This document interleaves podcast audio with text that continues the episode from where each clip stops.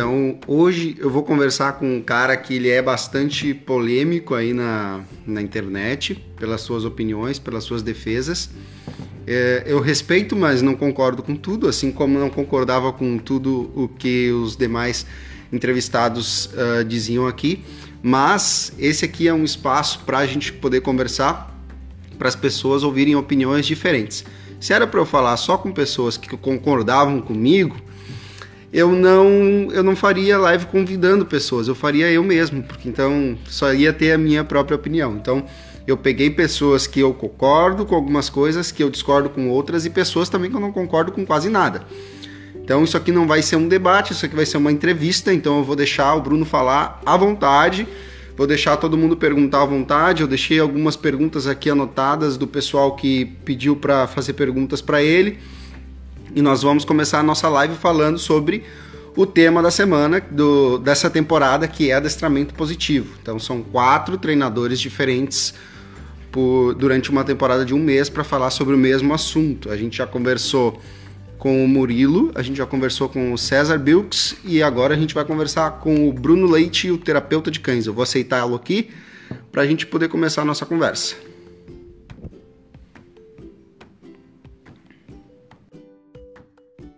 Sejam muito bem-vindos, Equilíbrio dos Reforços. Uh, seja bem-vindo, Rodrigo. Orlando também seja bem-vindo. Olá, boa noite. Wilson, tudo bom? Boa noite, boa noite, pessoal. Tudo bem?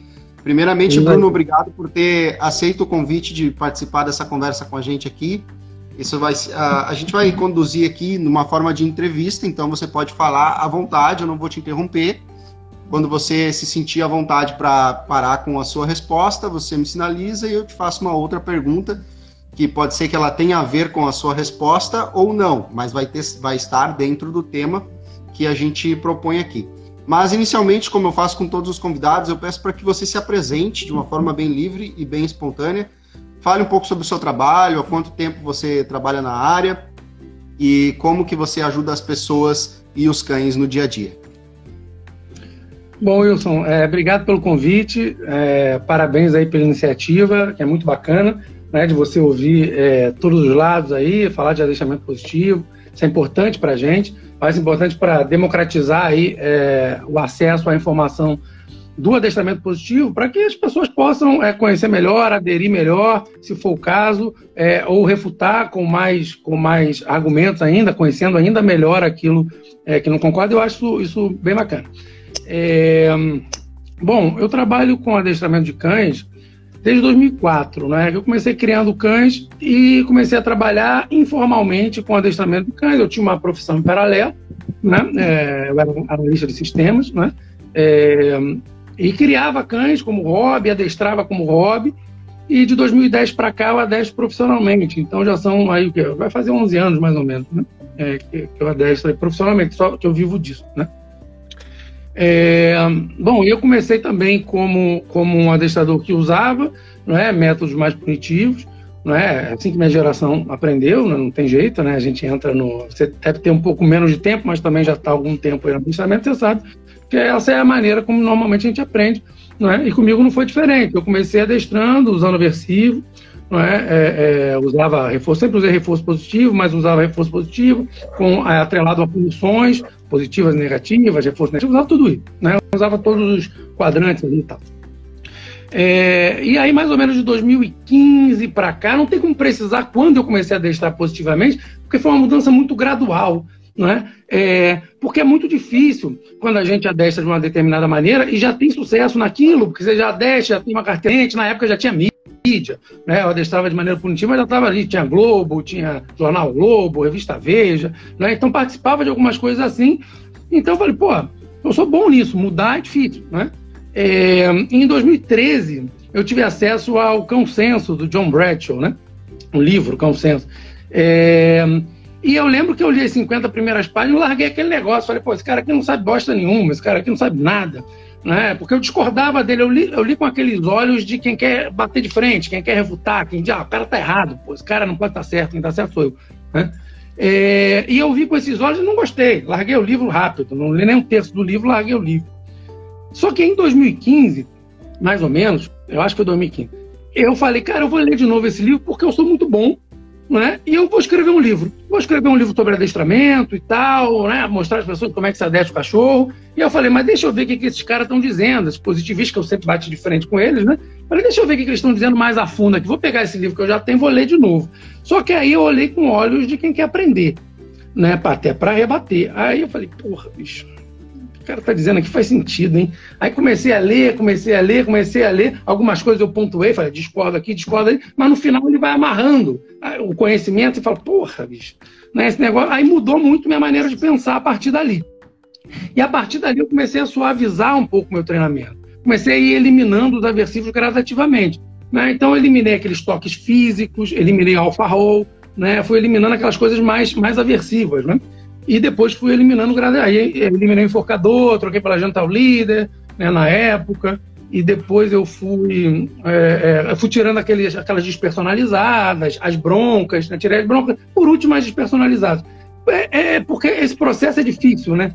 Porque assim, você está acostumado a fazer sempre de um jeito. Quando você tem que mudar para o outro, essa mudança é sempre muito complicada, né? É, porque assim, você já tem sucesso, né? Então, para largar o sucesso e reconstruir, é muito mais difícil, né? Então fui fazendo um negócio bem gradativo, que era justamente para sentir menos essa porrada da troca. Né? Se eu fizesse de uma vez, eu falei, pô, de uma vez eu vou perder meus clientes, eu não sei fazer direito. E fui aprendendo, aí eu comecei a ver textos de adestradores positivos, ver muitos vídeos. Aí fui num curso da Cláudia Stanislau, a portuguesa, que veio dar no Brasil. Né? Ali eu já estava, é, considerava um adestrador positivo. E aí comecei a ir em vários cursos, seminários. E, enfim, me tornei gradativamente aí um adestrador positivo. Porque esse livro acabou me levando a outro, né, da Alessandra Horowitz, da, do Ian Dumba, da Diane Donaldson, então fui lendo esses caras e fui mudando minha maneira, moldando minha maneira de pensar. Mas na prática eu tinha dificuldade, né? Então na prática eu fui fazendo esses cursos, vendo como os outros faziam e fui modelando até que eu cheguei uma hora que eu falei, ó, eu não preciso mais é, do aversivo aqui, eu consigo fazer, é, trabalhar com é, é, sem o uso de punição positiva e sem o uso de reforço negativo. É, depois a gente vai falar mais disso, eu imagino, né? Sim. Hum. Uh, e uma, uma, questão, uma questão inicial assim que eu quero que eu quero abordar com você é qual seria o conceito uhum. de um adestrador, de um treinador positivo? Qual seria esse conceito no geral assim? Que seria um adestrador positivo para o cão, positivo para para o bem-estar do cachorro, para a pessoa? Qual, qual, seria esse conceito de adestrador positivo? Uhum. Bacana, bacana. Excelente pergunta, Wilson.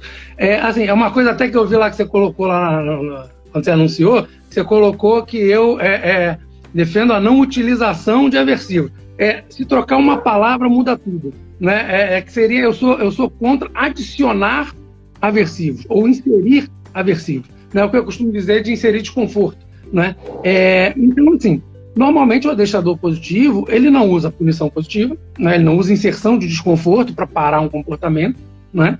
É, e ele não usa também um reforço negativo que não seja natural à circunstância. Por exemplo, é, eu não insiro um desconforto para o cachorro aprender a sentar. Né? É, se já tem um desconforto no ambiente, o meu trabalho é para desconstruir esse desconforto. Por exemplo, quando a gente está trabalhando medo. A gente está trabalhando medo, já existe o desconforto, não tem como eliminar o desconforto, senão não trabalho. Né? Mas eu uso aquele desconforto que já existe, quebro ele em pequenos desconfortos e vou trabalhando passo a passo até chegar ao grande desconforto. Né? É, então a gente acaba usando aí o reforço negativo, por exemplo, no caso de reatividade, é comum, né? ou seja, o cachorro sente medo de outro cachorro, né? quando ele é, desenvolve, faz aqueles calm signals, aquela, aquela linguagem né? É, é, é Rugar né? É, fala, é, eu leio aquilo lá e tiro ele da situação. Posso tirar, recompensar, isso é um reforço negativo. Né? Diante de uma circunstância aversiva, né? eu retiro ele é como prêmio aí, né? Como, como reforçador, né? Então isso é reforçamento negativo. Agora, é, eu não insiro um novo agente, um novo estímulo aversivo, né? e nem aumento o estímulo aversivo, e nem coloco ele de cara com o estímulo aversivo, como é o caso do floating, né? Que é você jogar o bicho ali na, no fogo e trabalhar ele ali. Né? Eu, falo, eu faço sempre aversivo, e isso eu acho que define bem o que é adestramento positivo, que é o não, a não inserção de desconforto para adestrar. Né? A não inserção de desconforto, acho que define bem é, o que é adestramento positivo. É? Então a gente acaba usando ali, se for falar de quadrantes, basicamente é o reforço positivo, a punição negativa, não é? E se já houver no ambiente um aversivo, a gente acaba usando, às vezes, o reforço negativo. Mas a gente não insere um novo desconforto, entende? Não sei se estou me entender. Bem, bem claro, sim, com certeza. Bruno, eu vou começar aqui com algumas perguntas que outras pessoas fizeram aqui para mim, para eu, eu ir administrando tempo aqui com você. Tá? Beleza. A gente só tem uma hora, infelizmente. Então aqui é. foi perguntado para mim nas DMs por que adestradores mistos, que são adestradores que usam reforço positivo e, e em algum momento utilizam punições positivas também. Por que esses treinadores uh, mistos, referen uh, referência utilizada por você, que ele botou aqui na pergunta, não se tornam adeptos ao adestramento puramente positivo? Esse, uh, daí ele continua aqui. Esses indicados por você como mistos participam frequentemente de seminários de positivistas. Ainda assim, utilizam-se de aversivos para lapidar comportamentos importantes para evitar prejuízos causados pelo, por desobediências. Na sua opinião, eles não entendem, uh, não entenderam como se trabalha com reforço positivo, eles estão condicionados ao uso de aversivos ou eles não têm paciência para ensinar com reforço positivo? Ou ainda você acha que eles não estão preocupados com o bem-estar dos cães? Então é uma pergunta bem, bem longa. É, deixa eu gravar essa pergunta toda aí, hein? Porque os, ah, vamos, vou, vamos por partes, então. Vamos por partes. Por que os adestradores mistos participam de seminários de adestradores uh, positivistas não mudam a, a metodologia? Por que você acha que isso não acontece? Tá.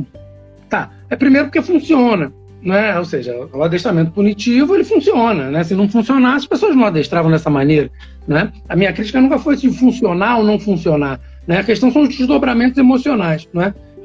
Eu acho que é o seguinte, eu acho que entra muito no que eu falei antes, né? Que é a questão do, do é, pode ser não saber como fazer de maneira positiva, pode ser, é, pode ser a questão da mudança, né? Ou seja, eu preciso mudar e essa mudança gera um custo. E se você pensar numa pessoa, e é pensando na vida pessoal mesmo, pessoa que tem filho para sustentar, né? que é casado e tal, que é uma condição que eu, eu por exemplo, não tenho, não tenho filho, né? não sou casado. Então, para mim, é mais fácil arriscar, é mais fácil mudar. Entende? Eu mudo com mais facilidade, porque minha vida é dinâmica. Né? Agora, quem tem uma estrutura ali é muito mais difícil mudar. Então, pode ser, às vezes, é, medo de sair dessa zona de conforto e ter que alterar toda uma estrutura que já tem sucesso. Né?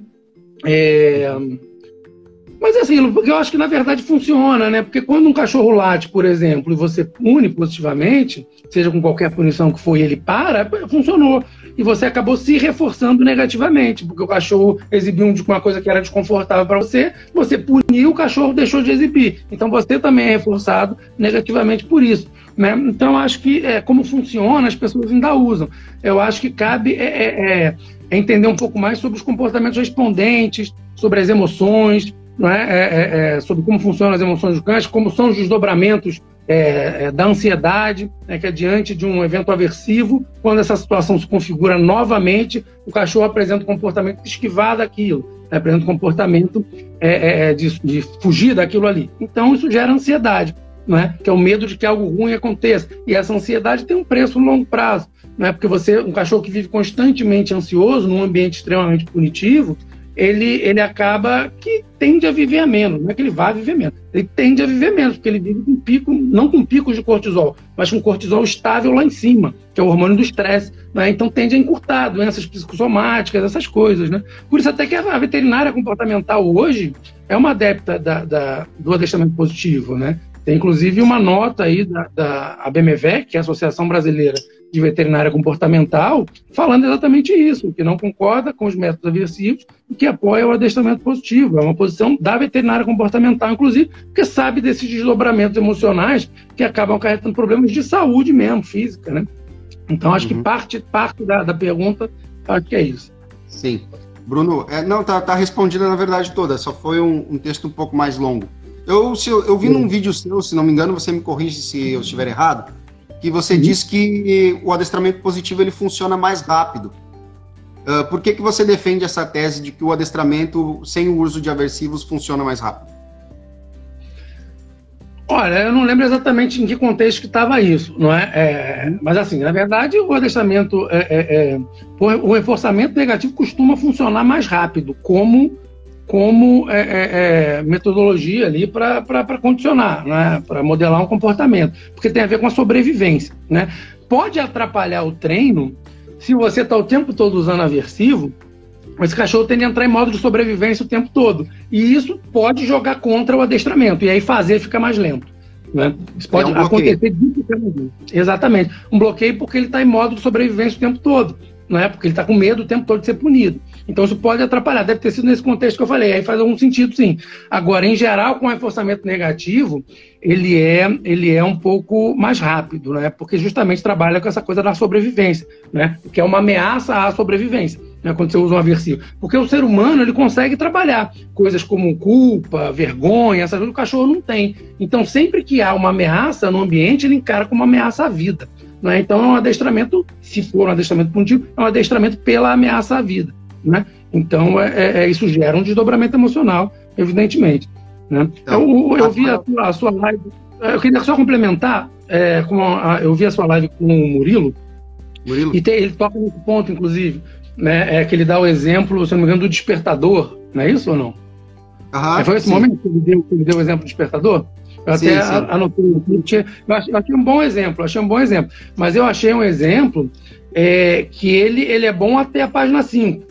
Né? Ou seja, de fato, o, o, os aversivos existem, de fato, os aversivos eles têm um efeito mais rápido do que o reforçamento positivo.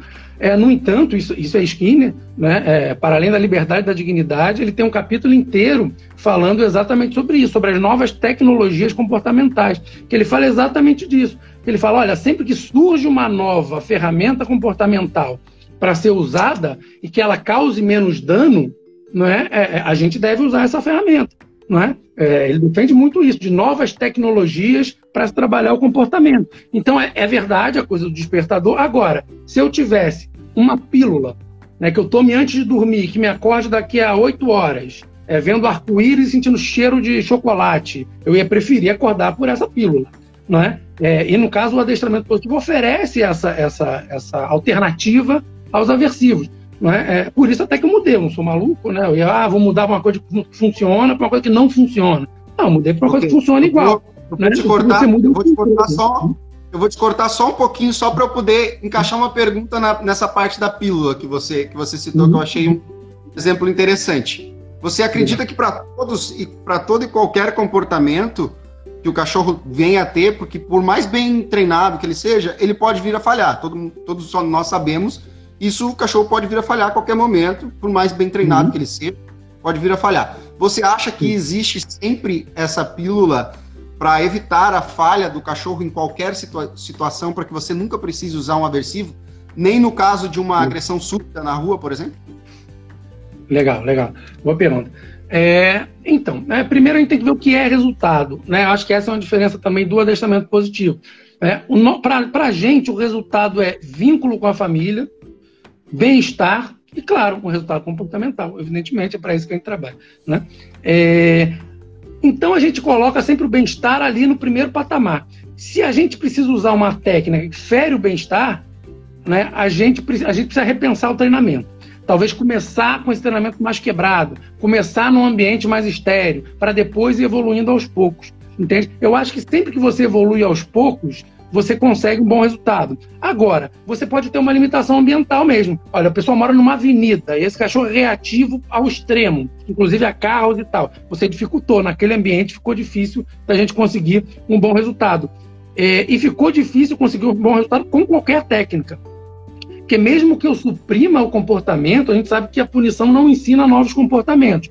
A punição, em geral, gera uma desensibilização, né, que é o que é chamado na análise comportamental de contra-controle. Né? Então, sempre que você suprime comportamentos, uma hora ou aquele comportamento explode ou aquele comportamento canaliza para outra coisa. Entende? Então, mesmo se for só a punição, né, também não vai funcionar no longo prazo. Pode dar a impressão de que funciona no curto prazo, né? mas no longo prazo tende ou a virar outra coisa ou aquele comportamento se intensificar. Então, nessas circunstâncias extremas, né, é, é, nenhum treinamento provavelmente vai funcionar a contento. Pode funcionar a meia bomba, mas a contento não, porque é uma situação extrema. É, e outra, é, se eu tenho a opção de ter a punição negativa, que é a retirada de reforçador, não é, eu prefiro usar a retirada de reforçador do que a inserção de desconforto. né, que geram desdobramentos emocionais diferentes. As duas geram, né? As duas geram desdobramentos emocionais, isso é importante dizer. Né? Que também não é esse paraíso todo. Né? É, é, punições negativas geram frustração, entende? Que pode gerar um comportamento agressivo, inclusive. Né? Então, quando a gente retira um reforçador, a gente gera frustração no cachorro, que pode gerar até um comportamento agressivo. A diferença é que trabalham de maneiras diferentes. Né? Um gera, trabalha mais no medo, vamos botar grosso modo, um trabalha mais no medo, né? um comportamento de fuga esquiva, que a gente chama, e o outro trabalha mais na frustração, que é a vontade de ir em cima. Né? Então, as duas punições têm os seus malefícios, é, com a diferença de que sempre que a gente usa a punição negativa, ou seja, a retirada de reforçador, ou o processo de extinção, que é a não entrega do reforçador, quando o cachorro erra, a gente sempre antes cria um repertório de comportamento com reforçamento positivo. Entende? Ou seja, a gente cria um repertório, vários comportamentos com reforçamento positivo. Depois a gente coloca o velho comportamento de extinção e começa a pedir esse comportamento novo e reforçar esse comportamento novo e não reforçar o antigo, né? para trocar um pelo outro. Então, reforço diferencial para comportamentos concorrentes. Né? Ou seja, a gente cria um repertório, extingue o antigo e substitui um pelo outro. Né? Então, mesmo quando a gente usa punição negativa ou extinção, essas coisas que são aversivas também, né? É, a gente usa sempre apontando para um comportamento novo que a gente pode reforçar positivamente. Então, no final das contas, o controle fica um controle por reforçamento positivo, não é? Porque esse cachorro está sempre apontando para um outro comportamento a ser reforçado, entende? Sim. E, por exemplo, você. E quando chega ao ponto do, do cachorro, você tá com o cachorro preparado, você já treinou todo o repertório que você, que você queria fazer nesse cão, e você deu esse cão pro, pro tutor, deu não, porque você provavelmente a, o tutor acompanha né, todo o processo, uhum. e você uhum. finalizou o seu trabalho ali. O cão já está pronto na, para a vida real.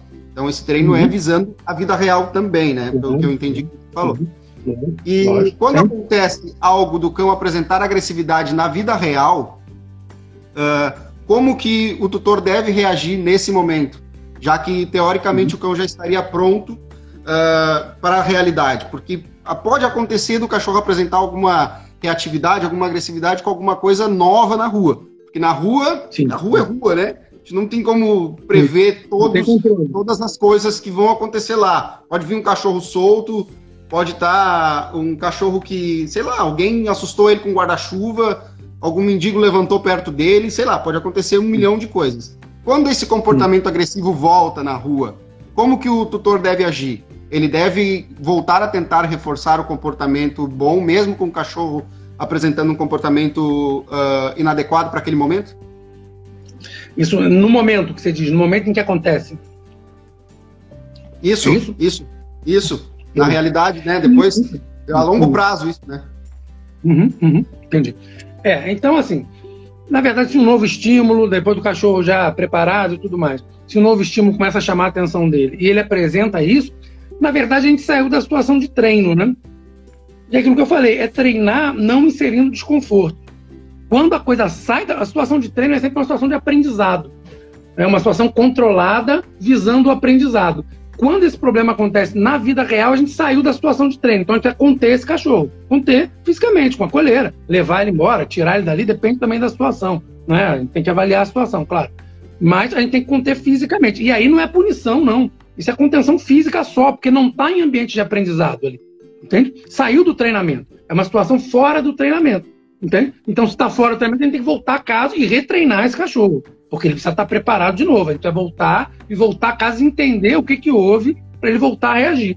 Entende? Analisar a circunstância e tentar é, manipular a circunstância. Porque se comportar é isso, né? Se comportar é agir nas circunstâncias. Não existe comportamento sem circunstância. Senão não é nem comportamento que a gente chama, é resposta. Né? Ou seja, é, é emitir uma resposta nas circunstâncias. Então a gente tem sempre que manejar as circunstâncias para conseguir um bom resultado é, de adestramento. Né?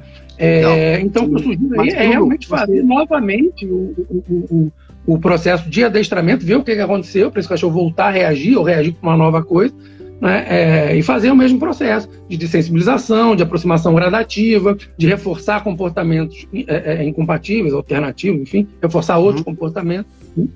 Sim. Uh, Bruno, uh, eu vou te, vou te colocar mais um pouquinho para para quem para tentar o quê? Uhum. Tentar fazer você convencer o pessoal que não concorda com você. Tem bastante gente aqui nos uhum. comentários que não concorda. E tem gente que concorda também. Então vamos lá. Uh, você diz que você diz que uh, quando o cão uh, apresenta alguma agressividade, reatividade na rua, depois que foi terminado o período de treinamento e, e que você precise contê-lo fisicamente, isso não seria uma punição porque o cão não estaria em uma situação de treino, em uma situação Sim. de aprendizado, você falou, né? Em uma situação Sim. de aprendizado.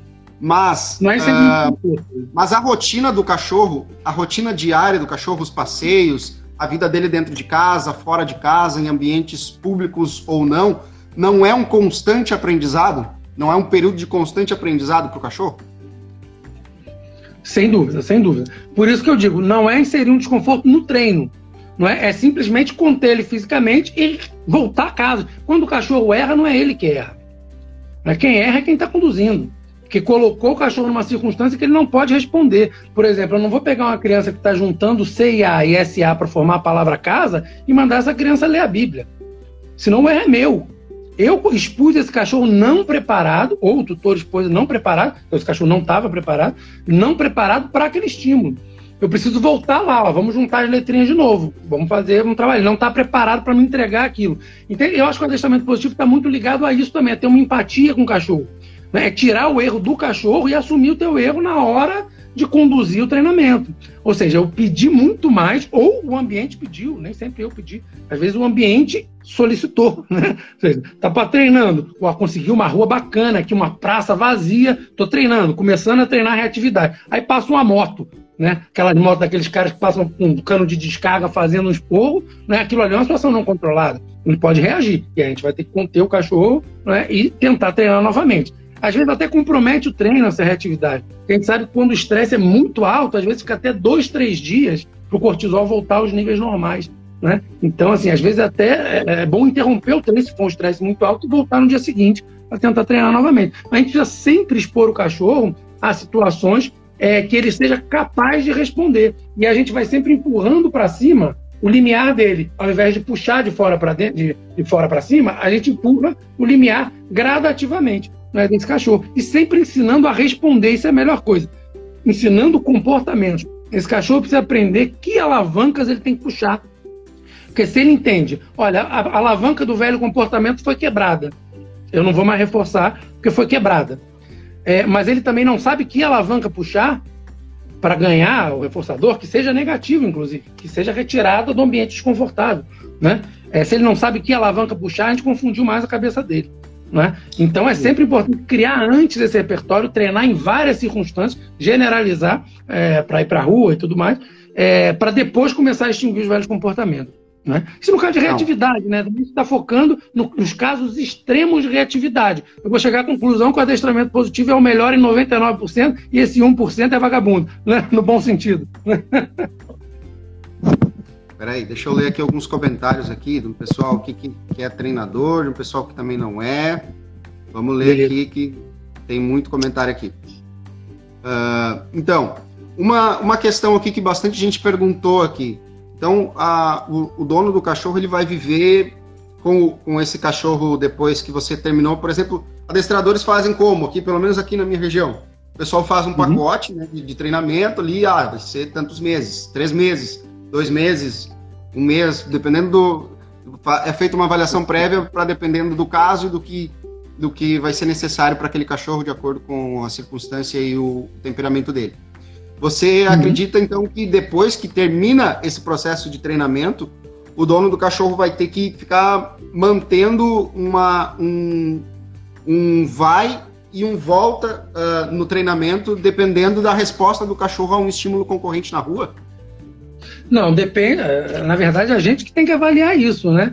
É, então, assim, se naquele pacote não foi o suficiente para resolver o problema, é, ou faz um novo pacote, ou faz aulas avulsas, aí vai depender do né? É, mas esse pacote ele não pode ser um fim em si mesmo. O fim em si mesmo é você preparar a família né, sobre todas as coisas e o cachorro, porque o cachorro é a parte fácil, né? a família é a parte difícil, o ambiente é a parte mais difícil de você preparar. Né? É, então, assim, se não funcionou, aquele negócio tem que continuar fazendo né? Tem que a gente tem que evoluir no treinamento, né? Tentar identificar por que, que o treinamento está lento, Né? É, então, é entender a importância do. Isso é mais uma coisa interessante. É, quando a gente entende que o problema é o ambiente e não o cachorro, como indivíduo, né, a gente está sempre disposto a tentar entender o que no ambiente continua mantendo aquele comportamento ativo. Né? Quando a gente culpa o cachorro, a gente não está disposto a isso. Né? A gente está tá disposto a dizer que ele é ocupado e que a gente precisa trabalhar mais ele sem mudar o ambiente.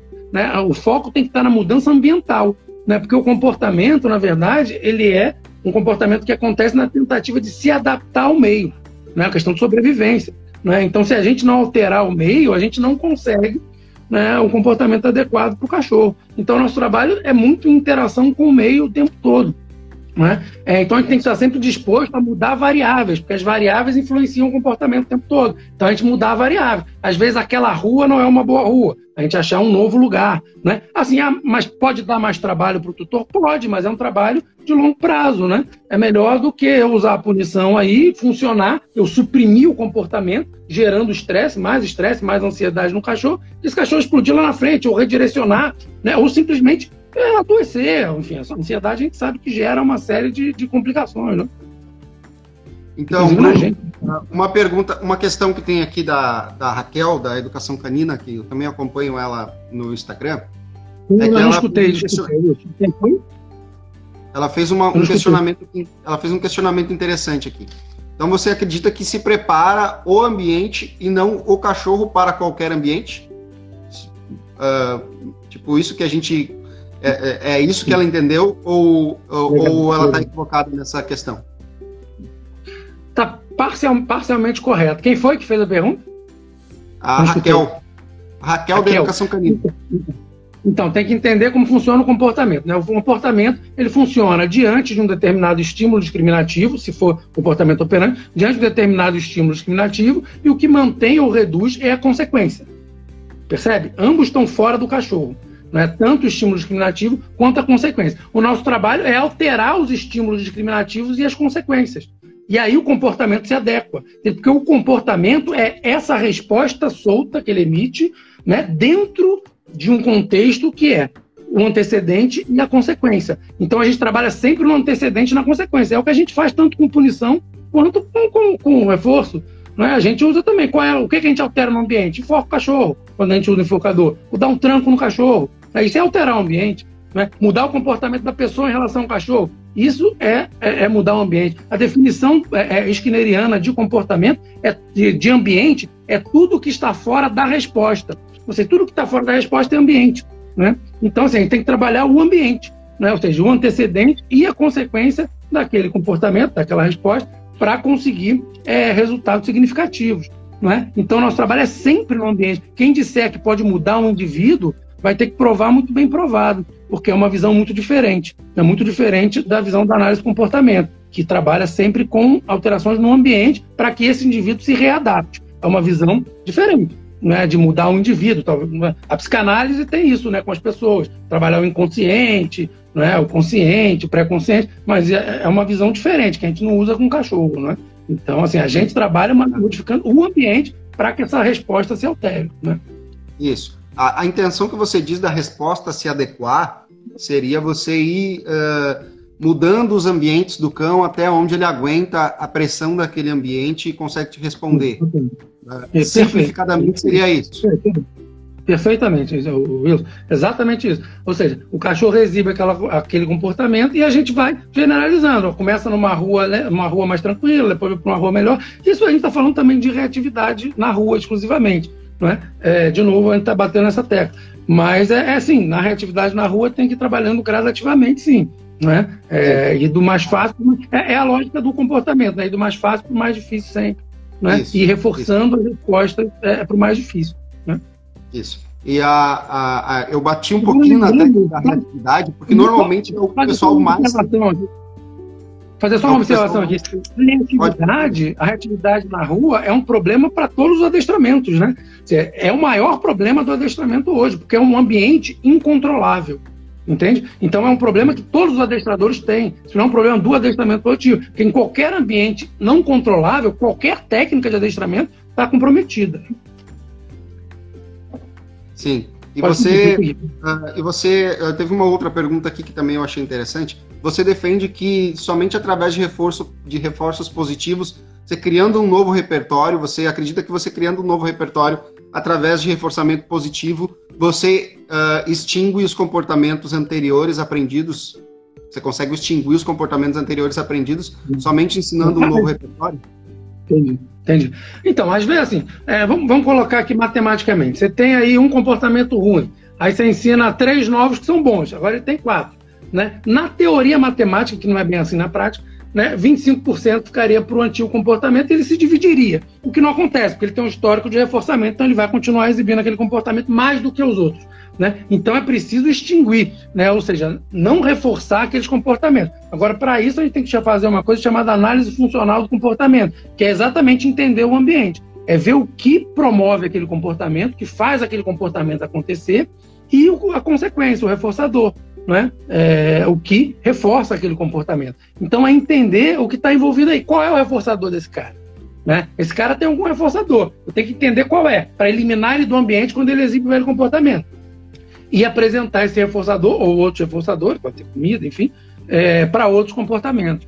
Né? Então é, é, é, é tentar identificar a consequência desse comportamento, que mantém esse comportamento ativo, e eliminar essa consequência para esse comportamento, quando é possível. Né? Isso. E então o, o ambiente para o cachorro ele também tem vários fatores reforçadores e também vários fatores punitivos. Isso é isso todos os adestradores sabem, que trabalham com cachorro sabem. O ambiente em si, em si, sem a minha influência, sem a influência do dono do cachorro. O ambiente tem alguns fatores lá no cachorro que são punitivos e tem fatores que são uh, fatores reforçadores.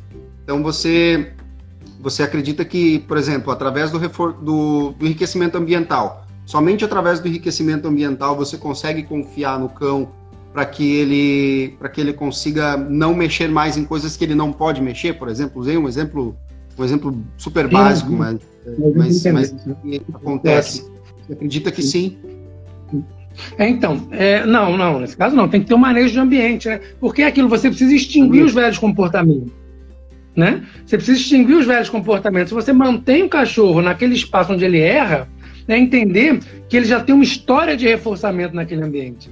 Né? Então, assim, se você não elimina aquilo que está reforçando, né, ele vai continuar fazendo aquilo que já tem história. Fazer o novo é mais difícil. Né? Então, ele vai fazer aquilo que já tem história. Então, você precisa realmente eliminar aquele erro, seja qual for, né, do ambiente, né, e apresentar novos estímulos. Né? Ou seja, você vai ter que conter, reduzir o espaço dele, ou tirar aquela coisa do ambiente, dependendo do que seja.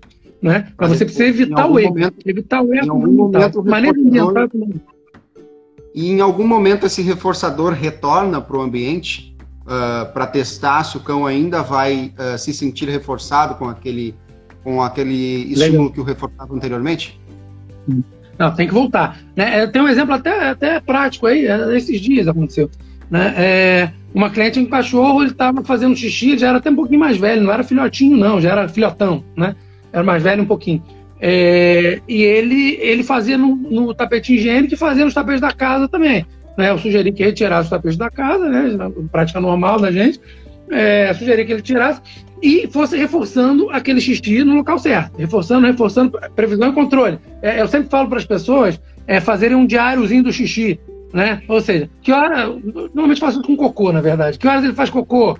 Que horas ele faz. É, que horas ele come, desculpa, que horas ele faz cocô. A pessoa anota os dois para ter uma previsão. Olha, ele costuma fazer depois de tantas horas, que você consegue prever com mais facilidade. Né? É, enfim, esse cachorro ele fazia xixi nos tapetes. O que, que eu fui fazendo? Eu fui reforçando, reforçando, reforçando, reforçando. Quando estava craque, estava fazendo, reforçado, lindo. Aí eu voltei com um tapete. Falei, qual desses três tapetes é o que ele menos faz? É esse aqui, é o, o tapete C. Aí voltou com o tapete C e continuou reforçando lá. Né? Beleza, passaram algumas semanas, ótimo, volta com o tapete B, que é o segundo. Né? Aí vamos lá. No final, volta com o tapete A. E vamos ver. Se ele regredir no tapete B, a gente retira de novo e volta a reforçar e tenta de novo mais à frente. Né? Então, essa é uma maneira de ir voltando gradativamente também, isso é importante, né? Não voltar de uma vez com tudo, né? Se for possível. Às vezes é um, um, um objeto só, né? Então, esse objeto deveria voltar. A única maneira de você fazer gradativamente é pela distância. Você pode botar, ó, é, do lado de fora, deixa ele do lado de fora, depois do lado de dentro, mas não é usual. Né? Mas é interessante você ir reintroduzindo aquele objeto que gera o erro, mas sempre gradativamente, tudo gradativamente. Né? E manter os reforços no, no comportamento certo, né? Para que o cachorro Perfeito. prefira fazer lá. Uh, agora a gente vai entrar num outro, né? a gente vai entrar numa outra seara do adestramento positivo, que também é uma seara bastante polêmica. Eu não fiz, eu não escolhi esse tema aqui à toa, porque por isso que eu escolhi esse tema, uh, justamente para agregar muitos treinadores. Depois esse áudio aqui vai para o podcast também, para o pessoal que gosta uhum. de ouvir. Então, a, a, o tema que a gente vai entrar agora, o subtema que a gente vai entrar dentro do adestramento positivo, é sobre ferramentas. O primeiro questionamento que eu vou te fazer é o seguinte: inicialmente, sei lá, acho que há 5, 6 anos atrás, eu comecei a trabalhar com cachorros faz 8 anos, a trabalhar com adestramento. Uhum. E quando, uhum. na época que eu estava trabalhando com adestramento, tinha alguns adestradores positivistas, mas eram bem menos do que agora, mas tinham já. E o pessoal uhum. era já contra o enforcador e usava a coleira Gentle Leader, que é aquela que vai no focinho do cachorro. Coleira cabresto, conhecida como coleira cabresto. E eu percebi que nos últimos anos, não sei se chega a ser anos, uh, o pessoal do adestramento positivo resolveu eliminar essa ferramenta também. Por que, que isso aconteceu? Uma ferramenta que é, era positiva deixou de ser? Sim, sim. Eu acho o seguinte, eu, é, até a minha história no adestramento positivo foi assim, né? Eu usava enforcador, passei para jantar líder, que você tem um controle maior, depois passei para coleira peitoral anti-puxão. Hoje eu prefiro o peitoral comum. Mas, se for necessário, eu vou usar o antipuxão, quando o cachorro é muito grande ou quando o cachorro puxa muito, não é? É porque, assim, eu entendo, eu acho que esse é um pensamento do adestramento positivo, de que você deve usar a ferramenta que seja menos aversiva possível. Possível. Eu mesmo já usei a Gental Líder. Eu sempre falo, quando eu dou curso, treinamento e tal, eu sempre falo, olha, eu prefiro não usar a Gental Líder, mas tem situações onde a realidade se impõe ao treino e é preciso. Teve uma tutora que eu tive que usar por muito mais tempo a Gental Líder e ela preferiu não tirar. Eu até falei, ah, depois a gente pode fazer uma retirada para ela ficar mais livre com, com o peitoral. Mas ela falou, ah, Bruno, eu me sinto muito segura com isso aqui. Falei, tá bom, então vamos deixar. Né? É, que era uma, era uma boxer, naquela idade que a gente sabe que o boxer tá louco, 10 meses, 9 meses, tinha algo entre isso no treinamento, 9, 11 meses. Né? É, e a tutora era, era pequena, era leve, né? E tinha muita dificuldade porque ela era muito eufórica, essa boxe. Então, às vezes, alguns cachorros que ela já conhecia, os amigos dela da vizinhança, ela ficava alucinada, né? É, e ela perdia um pouco o controle. Né? Então gente falou, ó, vamos começar com a gental e depois, a gente, se for o caso, a gente migra para o peitoral. Acabou não migrando. Né? Mas foi um caso, por exemplo, que eu usei gental líder pela, pela disparidade física entre é, é, o cachorro física e de energia, né? Do cachorro e da tutora. Agora, eu prefiro usar uma ferramenta que incomode menos, entende? Porque o, o foco para mim tem que ser no treino. Acho que a ferramenta é secundária. Né? Eu acho que a ferramenta ela tem que ficar em segundo plano. Acho que o foco tem que ser no treino, você controlar o cachorro na voz, né? no, no comando de vem, no comando de junto, no comando de fica. Né? Eu prefiro trabalhar dessa forma. E a ferramenta fica em segundo plano. Então, em geral, eu uso o peitoral. Né? Em casos você... muito excepcionais, a Gental Líder. Né? Você citou eu esse exemplo de uma eu não senhora. A líder, não, só prefiro não usar. Você citou esse exemplo dessa senhora que você treinou a boxer. Eu, por exemplo, já, treinei, já treinei muitos cães de, de pessoas idosas, uh, e pessoas idosas mesmo, 70 anos, que têm um labrador ou um golden e que elas precisam passear, né? Então, eu treino normalmente esses cães para andarem muito devagar no passo delas. Mas você citou esse exemplo da boxer que ela perdeu o controle quando via uh, cães na rua alguns amigos dela na rua ali da, da vizinhança, né? Alguns cães que ela já conhecia. Uh, ao final desse treino, uh, você acha que a tutora uh, optou por ficar com o agente líder porque ela ficou com medo de cair no chão caso a boxer perdesse o controle em algum outro momento, mesmo após o treinamento? Provável, provável que sim. Né? Ela, ela não quis fazer esse desmame. Foi uma opção dela. A gente podia ter feito para um peitoral antes pro chão. Ela preferiu não fazer porque ela falou: Bruno, tá ótimo assim. Eu não queria mudar isso, não. Eu falei, tá bom, então a gente não muda, não tem problema.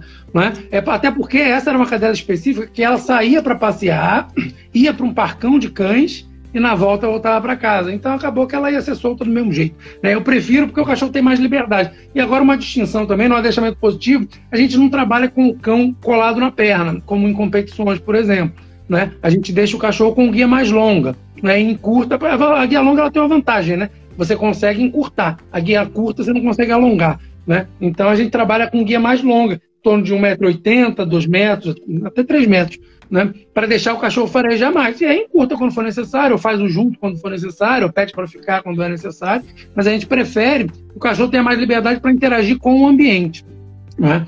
Essa é uma posição que é meio consenso dentro do adestramento positivo, porque a gente entende que o passeio ele não é para exercício físico. Aliás, se eu tenho um pitbull de 30 quilos, é, uma caminhada de meia hora não é exercício físico, é aquecimento e olhe lá. Né? É, então, assim, a gente não entende como exercício físico, a gente tem até como algum aquecimento. Mas o fato é o cachorro interagir com o ambiente, interagir com o cheiro dos outros cães, fazer o xixi dele, sentir o cheiro dos outros cães, não é? E vir quando chamado. É, é, é essa a ideia. O cachorro não cruze de um lado para o outro, o cachorro venha quando chamado e que ande no junto quando chamado também, para passar numa situação de ter um cadeirante vindo, onde a calçada estreita, onde tem uma criança, um grupo de criança vindo, você coloca na guia mais curta, faz o junto e passa. Não é? Então a gente usa o junto mais para manejo né? e deixa o cachorro mais livre.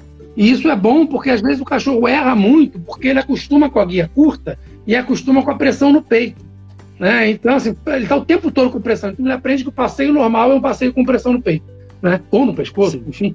Mas ele aprende que aquilo é o normal do passeio. Então, é uma maneira de você, de você desconstruir isso também. Sim.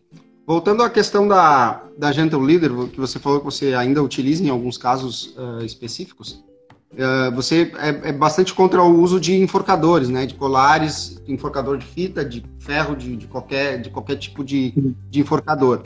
Uh, mas você não, não pensa que a... quer dizer, eu não tô, não tô querendo induzir ao que você pensa. Eu vou dizer a minha opinião sobre a Gentle Leader. A Gentle Leader, para muitos cães que eu tentei usar, ela me pareceu muito mais aversiva do que um próprio enforcador. Você concorda, uhum. discorda? O que você pensa sobre o uso dessa ferramenta? Que eu achei difícil a adaptação do cão uhum. com a gente. Eu acho que pode ser também. Eu acho que por isso que eu não uso, né? Eu lembro aí nos últimos cinco anos, acho que eu usei um cachorro, né? Que foi esse. É, eu prefiro não usar também, eu acho muito aversiva. É, a, a, grande vantagem da Gentle Leader, eu, eu acho que ela pode causar lesões de coluna, né? Eu acho que a Gentle Leader ela tem esse risco de lesão de coluna que é sério, qualquer puxão a mais você pinça e acabou, né? É, e o enforcador você tem a questão da lesão na traqueia, lesão no globo ocular, né? você tem uma série também de lesões que os veterinários hoje condenam, o próprio, não sou eu, né, o deixamento positivo, são os próprios veterinários comportamentais, hoje eles estão condenando já o uso do enforcador, né? até por questões de saúde mesmo, né? esmagamento de traqueia, pressão no globo ocular, né? É, problemas até, é, tem estudos sobre pastores alemães que tiveram problemas é, é, é neuronais, não é, por causa de, de, de, enforcador, estudos de universidade americana. Então, assim, você tem uma série de, de, de coisas dentro da veterinária condenando o uso do enforcador. Né? E o uso do enforcador ele é um aversivo que você acaba, muitas vezes, um cachorro reativo, você emparelha a presença de um outro cachorro, ou cachorro é igual enforcamento, cachorro é igual enforcamento. Né? Aquele cachorro ganha um valor ainda mais negativo para o cachorro. Né? É... E a Gental Leader, eu acho que o problema dela ela é um pouco diferente da, ansiedade, da ansiedade da, do, do, do, do enforcador. Ela gera uma frustração grande no cachorro. Né? Porque o cachorro fica o tempo todo com aquele negócio. É uma ferramenta que eu também não curto muito, não. Não é? Eu uso só em situações esporádicas. Né? Eu usei uma vez, né? basicamente, nesses anos que eu não uso, mas que eu uso só peitoral. É, sobre ferramentas. Mas eu concordo contigo, concordo. Sim. Ainda sobre ferramentas de, de passeio e, e sobre métodos de passeio, por exemplo, os meus clientes pedem para eu treinar os cães dele quando eles têm, sei lá, um pitbull, quando eles têm um América, um um cane corso, um cão grande, ou um labrador, até um golden, eles uh, solicitam que eu treine esse cachorro para andar próximo à perna o tempo todo, justamente porque uh, eles não podem fazer força contra aquele cachorro, porque é totalmente uh, inócuo tentar fazer força contra um cachorro desses, né? Porque esse cachorro vai te arrastar, vai te derrubar, vai ter N coisas. Então, no adestramento positivo, você não, não prioriza esse treino do cão andar ao lado e focado na condução, você prioriza o cão andar um pouco à frente com uma guia maior uh, em, qualquer ambiente, que ele possa cheirar o tempo todo o passeio e, e utilizar do recurso olfativo dele. É isso que eu entendi? Uhum. Sim, é, é, assim, eu penso, eu penso o seguinte: o que é mais controle? Você impedir que o cão erre com uma guia curta e punindo os erros dele, e o que é mais aprendizado? Você punir o cachorro por ele errar e impedir que ele erre, ou você expor ele ao erro e controlar ele no comando verbal?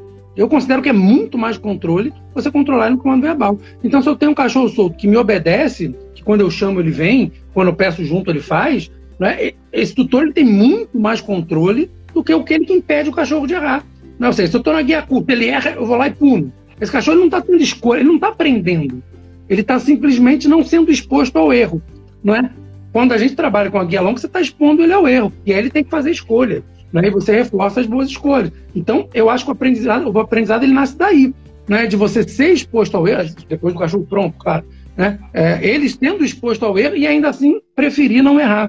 Não é? Eu acho que é, que é mais controle do que controlar fisicamente é, com um instrumento. Né? Eu acho que é, a relação do, do, tutor com o cachorro se dá muito mais por vínculo do que por uma corda. Não é? Eu acredito que o vínculo ele é mais importante do que uma corda que você puxa. Né? Porque senão não precisaria nem ter um ser humano, poderia ser uma máquina que puxa na hora certa, ou você treinar um outro animal para que puxe na hora certa. Né? Você não precisaria do ser humano na equação, na equação. Eu entendo que aí o vínculo, você reforçar a proximidade, é reforçar o comando de vem, reforçar o comando de junto, você virar um agente reforçador na rua e se transformar é, é, é, num reforçador maior do que os reforçadores competitivos do ambiente, eu acho isso muito importante. Né? Então, eu prefiro trabalhar com controle no comando verbal, no junto, no vem, no fica. Né? É, é uma opção, é uma opção mesmo, né? de não uhum. controlar pela, pelo físico, mas controlar é, pela voz, né? pelo comando.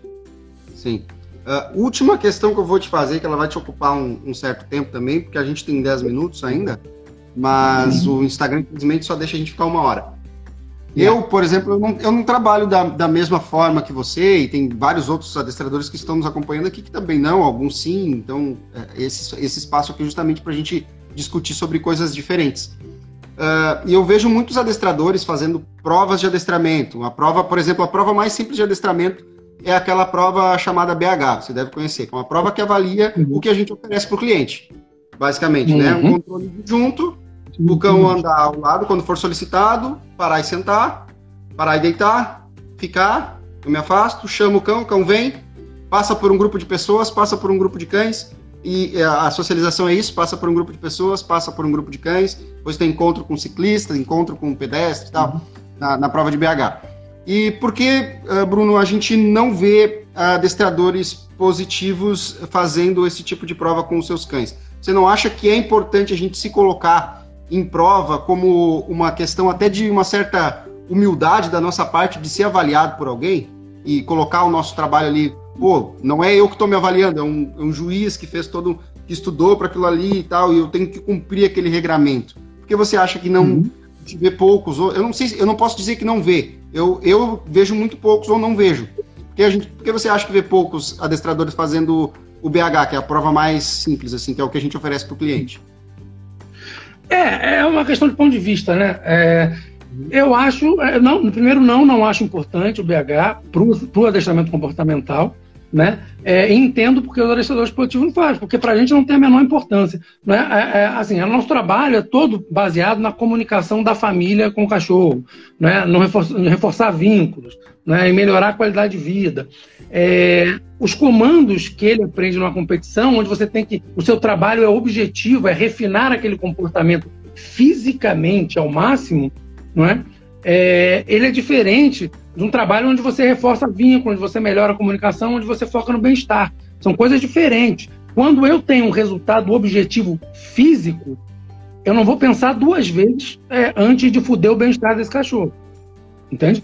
Porque eu preciso do resultado. Eu estou numa competição. Uma competição que o cachorro não está. Ele está comigo, mas quem está competindo sou eu. Né?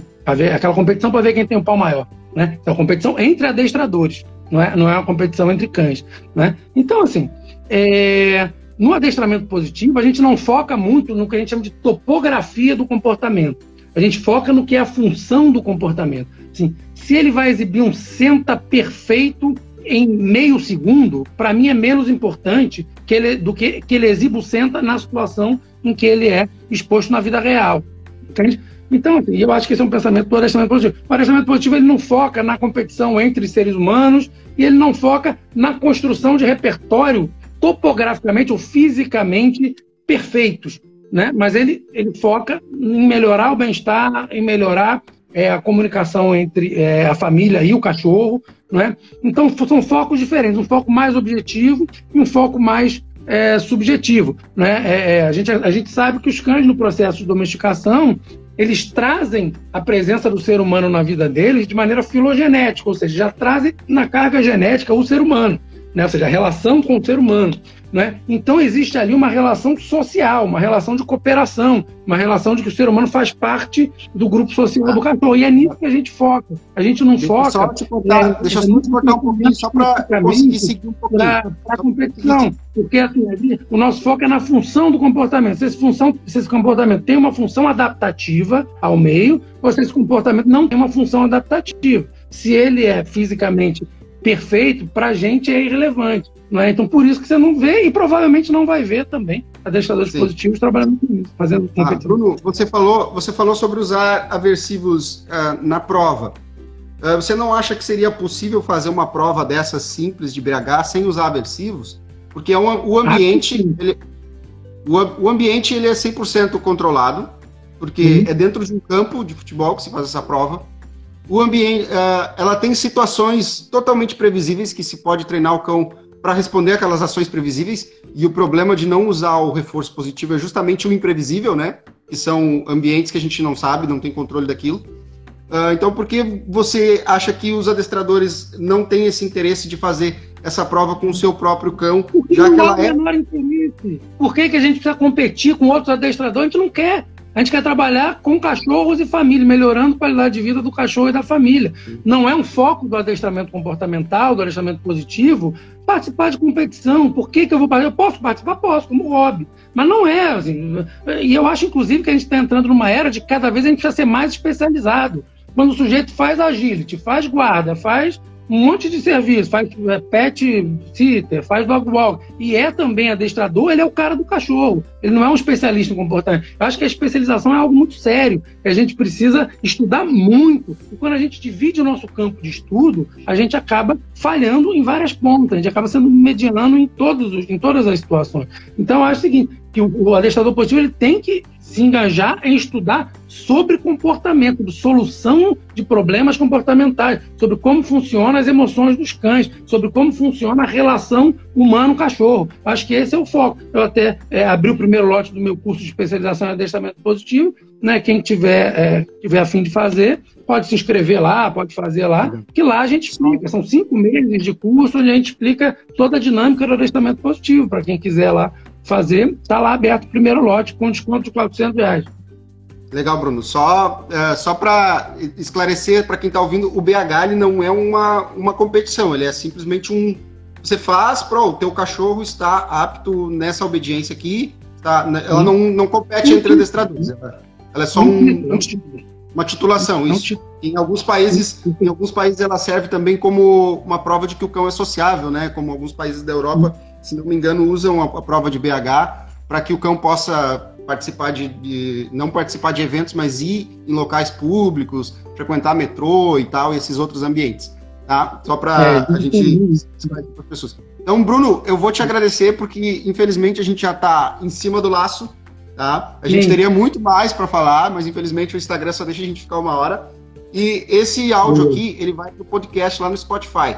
Eu acho que amanhã eu já consigo botar ele lá, para quem prefere só escutar, então vai ter lá esse podcast riquíssimo para você poder tirar suas conclusões, poder ver de qual lado você quer ficar, você vê se você concorda, se você não concorda, assim como foi com todos os outros. Então, muito obrigado, Bruno, muito por ter participado, por Valeu, ter aceitado o convite. E me desculpe se eu fui um pouco invasivo com algumas Imagina. perguntas. Imagina, ao contrário, você foi extremamente educado desde o começo. Aliás, esse foi um dos motivos que eu aceitei de cara né, participar, que você foi extremamente educado. Né? É, muito obrigado aí pela oportunidade de falar com um público diferente, que eu acho que isso é muito importante para o adestramento de maneira geral. Né? A gente interagir entre nós, isso é de extrema importância. Então, muito obrigado pelo espaço aqui, obrigado a todo mundo que participou, teve um, um engajamento bom, que mais de 60 pessoas. Obrigado a todo mundo. Valeu, Wilson, pelo convite. Valeu. E quem quiser fazer o curso de especialização, começa em agosto. Só se inscrever lá, tá no meu Instagram, arroba terapeuta de cães. Wilson, obrigado. Isso aí. Valeu. Obrigado, Bruno. Falou. Tchau, tchau. Valeu, mano.